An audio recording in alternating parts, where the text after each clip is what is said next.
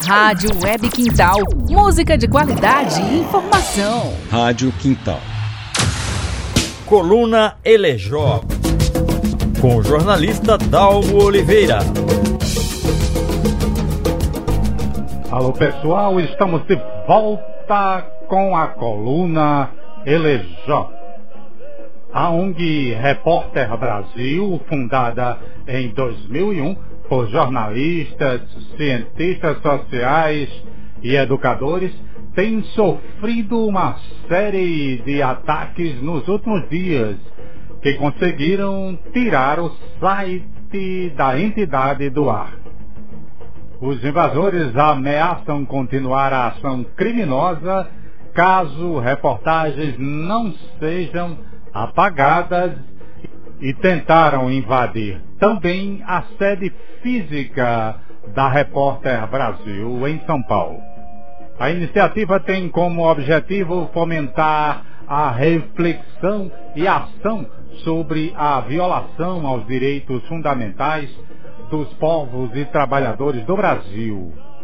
Devido ao seu trabalho, tornou-se uma das mais importantes fontes de informação sobre o trabalho escravo no país. Suas reportagens, investigações jornalísticas, pesquisas e metodologias educacionais têm sido usadas por lideranças do poder público, do setor empresarial e da sociedade civil como instrumentos para combater a escravidão contemporânea, um problema que afeta milhares de pessoas.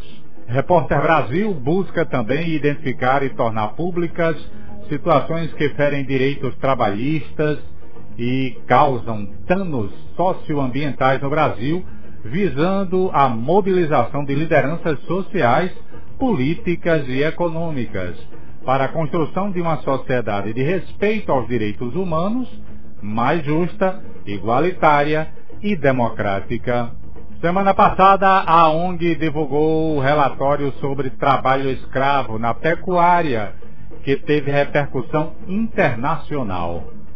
Investigações que mapearam os casos de trabalho semelhante ao de escravos ligam fazendas flagradas aos maiores frigoríficos do Brasil.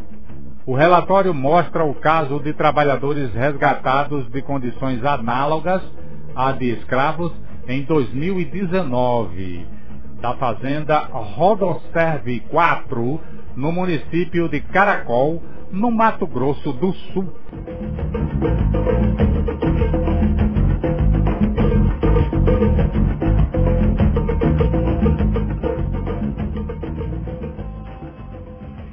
Paraibanos com doença falciforme aguardam definição de vacinação contra Covid-19.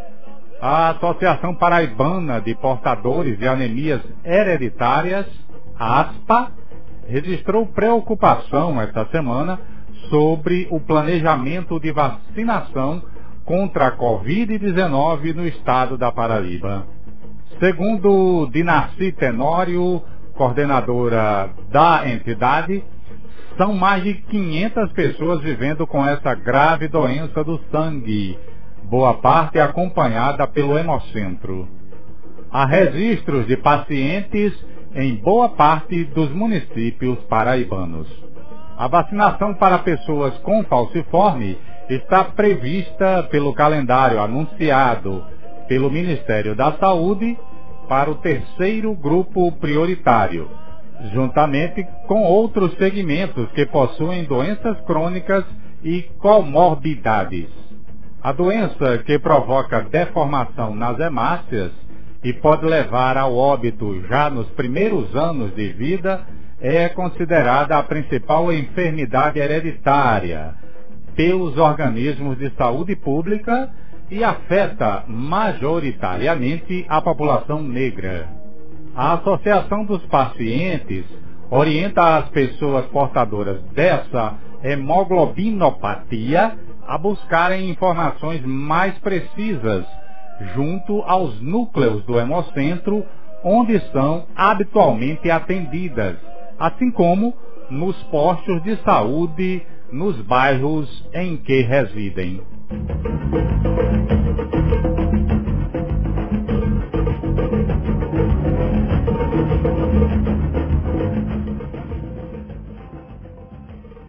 Duas jornalistas comandam secretarias de políticas para mulheres. A secretária de Estado da Mulher e da Diversidade Humana do Estado da Paraíba, Lídia Moura, recebeu no último dia 6 de janeiro a secretária de Política para as Mulheres do município de João Pessoa, Nena Martins. Na pauta, diálogos para ações conjuntas entre município e Estado, na defesa da vida das mulheres e integração de políticas públicas para a garantia de direitos. Lídia e Nena, coincidentemente, são também jornalistas formadas. Eu sou Dalmo Oliveira para a Rádio Quintal Web. Fique em casa com informação livre. Rádio Quintal